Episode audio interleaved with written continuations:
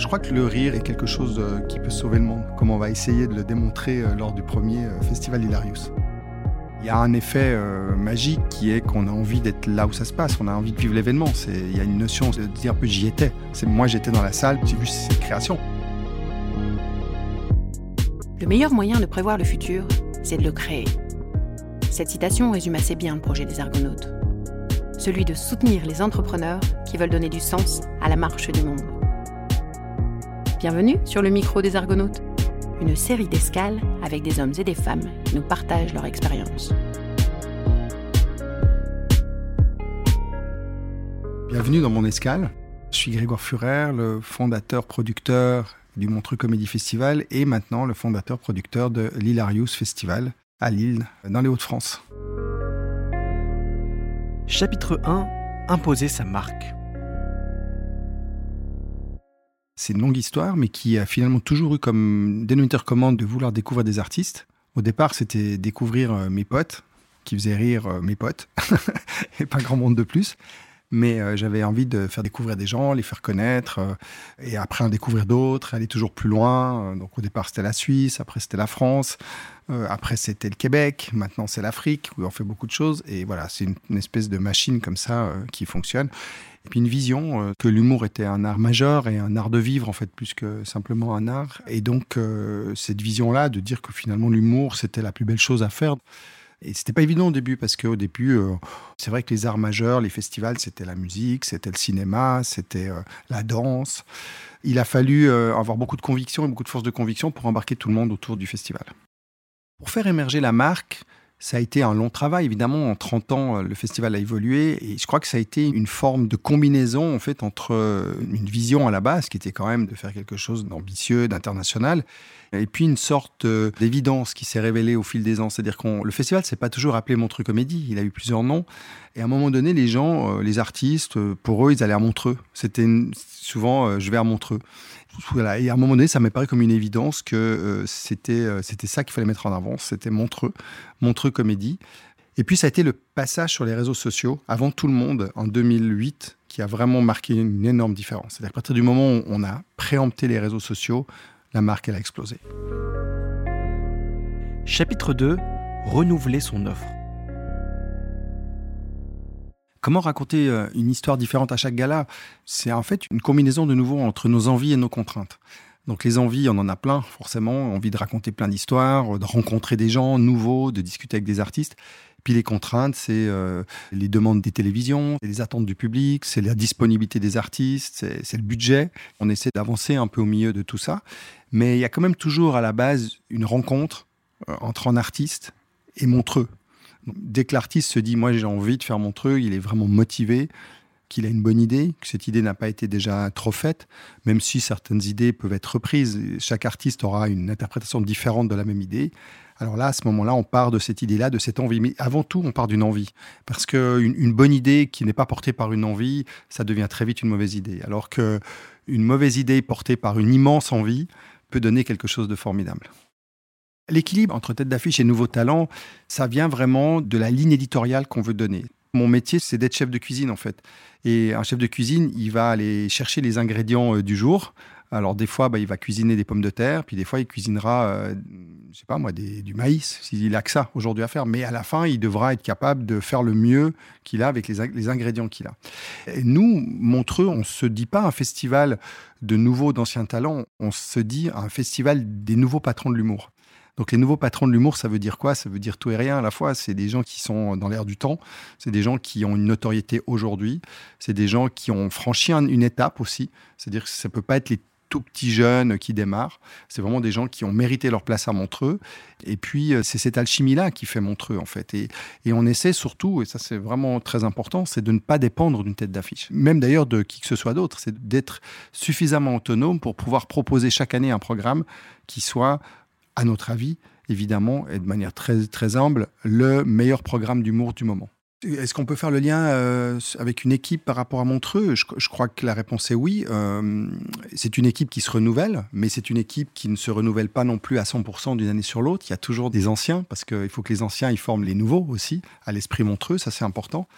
J'aime beaucoup la, la métaphore de l'équipe Moi, j'étais un ancien footeux, donc euh, j'ai toujours aimé le jeu en équipe. Et c'est vrai qu'on peut avoir les 11 meilleurs joueurs du monde sur le terrain. S'ils jouent pas ensemble, euh, ils gagneront aucun match. Par contre, on peut avoir des fois des équipes avec des fois des parcours un peu différents des uns des autres et puis euh, faire des miracles parce qu'il y a cette alchimie qui prend. Et nous, on essaye aussi de créer une notion de troupe. C'est-à-dire qu'à un moment donné, les artistes se sentent bien ensemble et ont envie de passer du temps ensemble et ça crée aussi une alchimie. Si on prend des pièces rapportées un peu partout et qu'on construit quelque chose artificiellement, généralement le résultat est, est pas bon. Alors, est-ce que les gens ne viendraient plus à Montreux parce qu'on a euh, des contenus sur tous les supports? C'était une crainte qu'on pouvait avoir au début quand on a ouvert les vannes sur le digital, où on se disait finalement, est-ce que le public euh, ne va pas se dire c'est gratuit sur Internet, pourquoi j'irai payer ma place? Et en fait, on a vu que c'est exactement l'inverse qui s'est passé. Plus on a ouvert les canaux et plus les salles étaient pleines et plus elles, se remplissaient vite. Et il y a un effet euh, magique qui est qu'on a envie d'être là où ça se passe, on a envie de vivre l'événement. Il y a une notion de dire un peu j'y étais. Moi j'étais dans la salle, j'ai vu cette création. Et il se passe toujours des accidents sur une scène, toujours. Il y aura toujours un moment donné où l'artiste aura savonné, euh, aura peut-être raté son entrée, il l'aura refait, il aura vécu un moment magique qui ne se verra pas à l'écran parce qu'on aura fait un montage euh, propre et puis qui ne se verra pas sur Internet. Donc il y, y a toujours une valeur ajoutée à se déplacer aller dans la salle. Sans compter le fait que vous allez croiser un artiste, vous allez signer un autographe avec lui à la fin, vous allez vivre quelque chose, vous allez vivre une expérience. L'expérience du live ne sera jamais remplacée.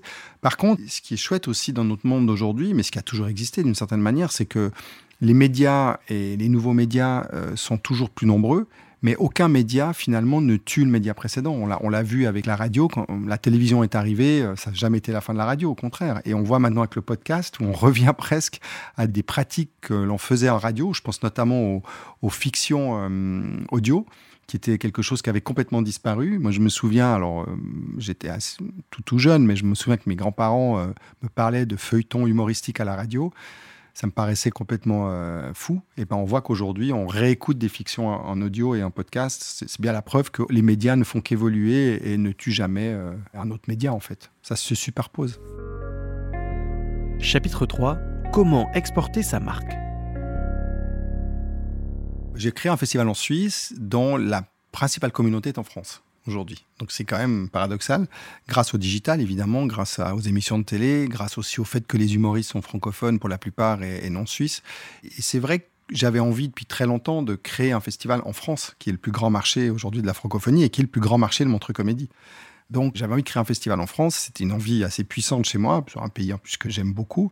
Et euh, est arrivée effectivement une rencontre avec Xavier Bertrand qui m'a donné euh, envie de franchir le pas et de créer vraiment un festival euh, dans les Hauts-de-France où je savais que c'était un, endroit qu'on avait repéré parce qu'on savait que les humoristes adoraient s'y produire et, et que, que le public aussi était extrêmement chaleureux, que c'était un vrai public. Mais tout ça, ça fait pas forcément qu'on franchit le pas et qu'on crée un festival. Donc quand on y est allé, on s'est posé vraiment la question de la marque de savoir si on voulait euh, venir avec un festival qui s'appelle Montreux Comédie Lille. c'était un grand débat chez nous. Mais c'était assez vite une évidence que l'humour a ceci d'extraordinaire qu'il est à la fois local, on rit évidemment différemment d'une région à l'autre, mais il est aussi global, on rit partout. Il n'y a aucun pays et aucune région dans le monde où on ne rit pas.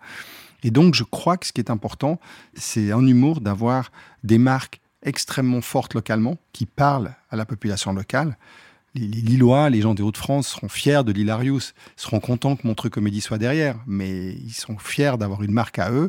Et le jour où ils verront l'Hilarius euh, se développer euh, ailleurs, ils seront très heureux, comme les Montreusiens sont très heureux de voir Montreux s'exporter. Maintenant, la machinerie qui est derrière, parce qu'un festival, c'est une machinerie, c'est des collaborateurs, c'est des savoir-faire, c'est des, gens extrêmement compétents, et c'est aussi euh, une expérience quand même qui a mis des années à se construire. Elle, alors, par contre, elle est mutualisée, ce qui permet d'aller très très vite. On n'aurait jamais pu monter un, festival à Lille comme on a monté en pleine pandémie mondiale si on n'avait pas 30 euh, ans d'expérience derrière nous. Je, je, veux vous dire qu'on aurait, on aurait baissé les bras il y a bien longtemps. Donc euh, voilà, c'est cette machine, ce savoir-faire qui est unique aujourd'hui, qu'on a développé, qui va aussi se nourrir d'ailleurs de nos expériences à Lille. Hein. Il y a des choses qu'on va apprendre à Lille et qu'on ne fait pas à Montreux, et qui peut-être un jour nous permettront d'aller encore plus loin dans l'expérience. Mais tout ça euh, autour d'une marque locale qui doit absolument toucher les gens d'ici. Et d'ailleurs, le, festival design, le programme, l'organisation du festival, ne peut pas être le même à Montreux, qui est une ville de 20 000 habitants, euh, ville où il y a une salle de spectacle, et ça peut pas être la même chose à Lille, qui est une ville de je sais pas combien, un million d'habitants en plus, enfin dans la région, et qui a des dizaines et des dizaines de salles de spectacle qui sont toutes uniques Donc forcément, on s'adapte lorsqu'on va dans un endroit. On fait des festivals en Afrique aussi, on fait des festivals donc en Afrique du Sud, on fait un festival à Abidjan, on a un autre festival à Cannes, qui est aussi euh, un des plus vieux festivals de la francophonie. Donc ça, c'est pas un festival qu'on a créé, c'est un festival qu'on a repris. Chaque festival est unique. Mais par contre, c'est cette connexion entre eux tous qui rend en fait euh, le projet qu'on porte unique et passionnant. Est-ce qu'une marque cloisonnerait le rire? On peut, on, peut, on peut rire de tout à peu près partout. Après, qu'est-ce qui va marcher à Montreux Est-ce que c'est exactement les mêmes recettes? Qui marcheront à Lille Est-ce qu'il y aura des recettes différentes? Moi, je crois plutôt à ça. Je crois plutôt aux adaptations. De nouveau, je parlais avant de gastronomie. Si on prend les vins ou si on prend la nourriture, et je pense qu'on est assez proche. Hein. L'humour, ça reste un art de vivre, ça reste de, l'épicurien quand on rit. Donc, euh, on aime aussi, je pense, euh, euh, voilà, bien manger, bien boire. Et chaque région a des produits différents. Et c'est Dieu merci en embrassant cette diversité que la vie est intéressante. Le jour où on se tous sera euh, pareil partout, ce sera bien triste en fait. Ce qui m'a frappé quand je suis arrivé à Lille, c'est qu'il y a aussi un vrai écosystème tech technologique. Comment faire à un moment donné pour faire rire euh, à Lille des Français, des Belges, des Flamands? On est la capitale des Flandres, à Lille. Oui, je commence déjà à dire on. C'est bien, bien parti après, après quelques jours. Comment faire rire des Anglais? Voilà. Bon, comment est-ce qu'on peut faire pour que l'humour s'internationalise vraiment? C'est là où je suis certain que la technologie va nous amener des clés. Elle va nous amener peut-être pas la solution, la solution elle devra venir de l'artistique, mais elle peut nous donner des clés. À un moment donné, la marque Montreux Comédie s'est mondialisée grâce au digital. Tant qu'elle était diffusée sur la télévision suisse romande, bah, elle était vue c'était une marque suisse. Quand on a commencé à ouvrir euh, le festival euh, en France grâce à des chaînes françaises, c'est devenu un festival français. Mais aujourd'hui, c'est un festival mondialisé grâce au digital. Est-ce que demain, on peut créer un comédie club virtuel où les langues ne seraient plus un problème, où les gens euh, suivraient des avatars qui parleraient toutes les langues en fonction de leur provenance géographique? Moi, je pense que oui. Donc, on va essayer de tester ça. Alors, en français pour commencer, pour euh, le public local, on va le faire à Lille, et on va essayer de mélanger et de faire se rencontrer des acteurs, des artistes qui sont des créateurs et des gens qui viennent du monde technologique, donc euh, la création en réalité virtuelle. Et souvent, ce sont des gens qui, à la base, n'ont peut-être pas grand-chose à se dire et pensent qu'ils sont dans deux mondes parallèles. Et quand on les met ensemble dans une même pièce et qu'on les fait discuter ensemble, ils se rendent vite compte qu'ils ont finalement plus de points communs et d'envies communes que de choses qui les séparent. On va créer des outils, des formats qui vont nous accompagner ces prochaines années. Chapitre 4 L'importance du rire en entreprise. Rire en entreprise, c'est fondamental. Ça, j'en suis convaincu.